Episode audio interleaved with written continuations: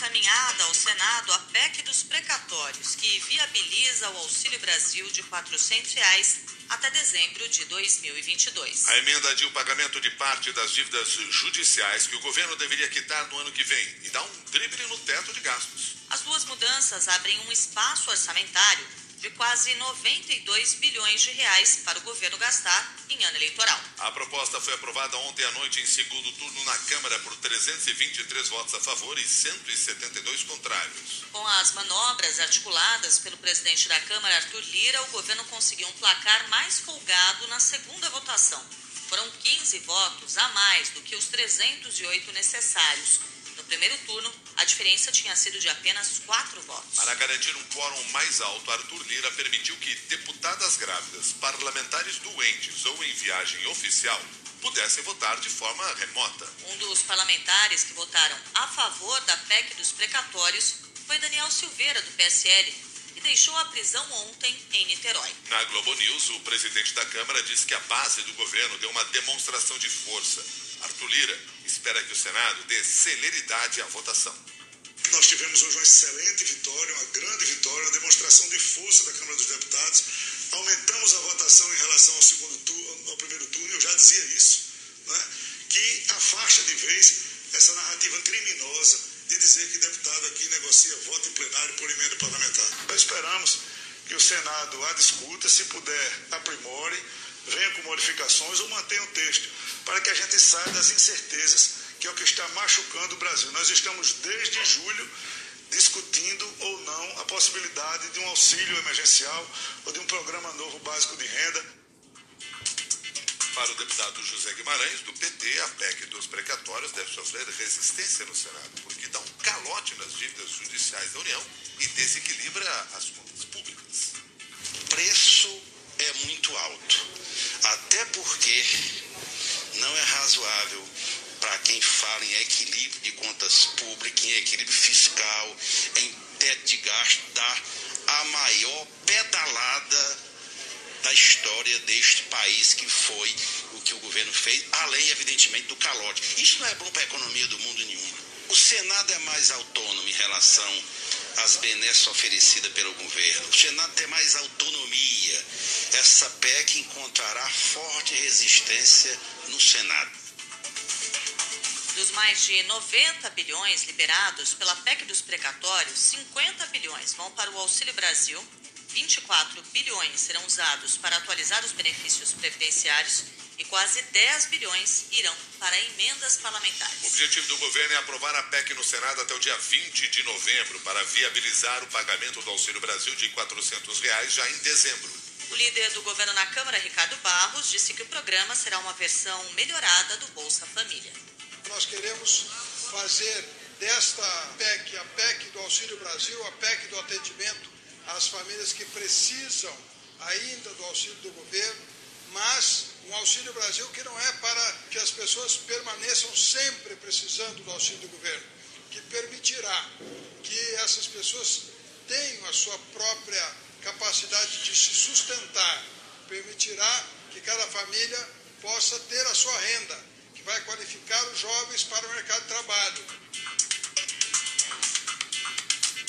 Segundo a oposição, para aprovar a PEC dos precatórios em primeiro turno, o governo e o presidente da Câmara, Arthur Lira, usaram como moeda de troca o dinheiro das emendas de relator, que são a base do orçamento secreto. Os opositores dizem que o governo e a cúpula do Congresso utilizam dinheiro público do orçamento no esquema do toma lá da cá, para beneficiar os parlamentares que votam a favor do Palácio do Planalto. O instrumento é chamado de orçamento secreto porque os parlamentares beneficiados com dinheiro para suas bases eleitorais não são identificados. Ontem, antes da votação da PEC em segundo turno, os ministros do Supremo formaram maioria para manter uma liminar da ministra Rosa Weber, que mandou suspender as execuções do tal orçamento secreto. Referendaram o voto da relatora os ministros Luiz Roberto Barroso, Carmen Lúcia, Ricardo Lewandowski, Edson Fachin e Alexandre de Moraes. Até agora, apenas o ministro Gilmar Mendes votou contra a suspensão, mas cobrou transparência nas emendas do relator. Ainda faltam os votos dos ministros Dias Toffoli, Nunes Marques e do presidente do STF, Luiz Fux.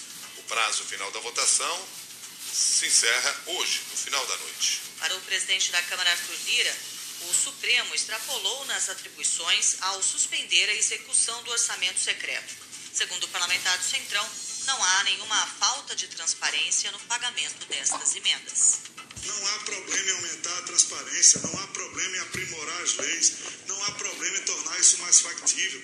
Foi isso que nós fizemos na nossa defesa ao Supremo Tribunal Federal, é isso que nós vamos continuar dizendo. Hoje, depois dessa votação, reunir com a parte técnica da casa toda, do orçamento, da consultoria jurídica, com parlamentares para formar um grupo de trabalho para muito antes do Supremo terminar esse julgamento ou da análise do mérito, como a gente espera, a gente tem uma solução legislativa, porque aqui é o lugar de, se, de resolver esses problemas legislativos. O orçamento é imperioso do legislativo, é uma atribuição exclusiva do legislativo. Ele tem uma lei própria aprovada e não contestada há dois ou três anos. E essa questão de para onde vai, para onde foi, quem recebe, é absolutamente transparente. E nós temos todos os órgãos de controle, Polícia Federal, eh, CGU, AGU, Tribunal de Contas, todos os órgãos de controle para pegar ou fiscalizar o que for mal feito. A emenda parlamentar não deve e não será criminalizada. Agora, a PEC dos precatórios será encaminhada para análise do Senado, onde também precisa ser aprovada em dois turnos com pelo menos dois terços de votos favoráveis. 6 e 10.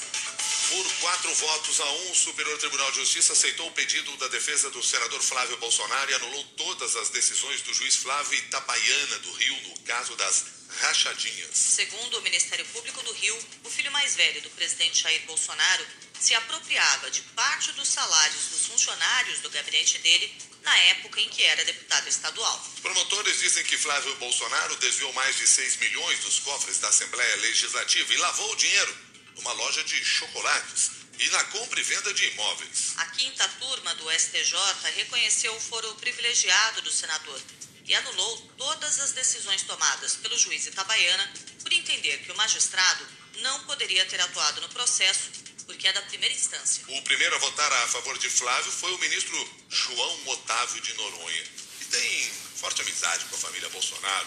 Foi cogitado, inclusive, pelo presidente para uma vaga no STF. Não há como se sustentar que o magistrado de primeira instância, ora, era aparentemente competente para investigar um senador da República que acabara de deixar o cargo de deputado estadual. E se o magistrado de primeiro grau era absolutamente incompetente para o deferimento das medidas cautelares investigativas em desfavor do paciente, não há como se sustentar a viabilidade da ratificação dessas medidas pelo Tribunal de Justiça do Rio de Janeiro, já que são manifestamente nulas. O ministro João Otávio Noronha foi acompanhado no voto a favor de Flávio Bolsonaro por Reinaldo Soares da Fonseca, Ribeiro Dantas e Joel Ilan Pastiordink. Apenas o relator, Genuíno Rissato, que já havia votado em uma sessão anterior, ficou contra o pedido da defesa. Na prática, a decisão do STJ leva a investigação à estaca zero. Tudo o que foi apurado até agora não poderá ser usado, porque os ministros entenderam que o senador deveria ter sido investigado em outra instância da justiça. Foi com base nessa investigação que Flávio Bolsonaro e outras 16 pessoas foram denunciadas no ano passado por peculato, lavagem de dinheiro e organização criminosa. Um dos denunciados foi o ex-assessor de Flávio, Fabrício Queiroz, acusado de ser o operador financeiro do esquema das rachadinhas.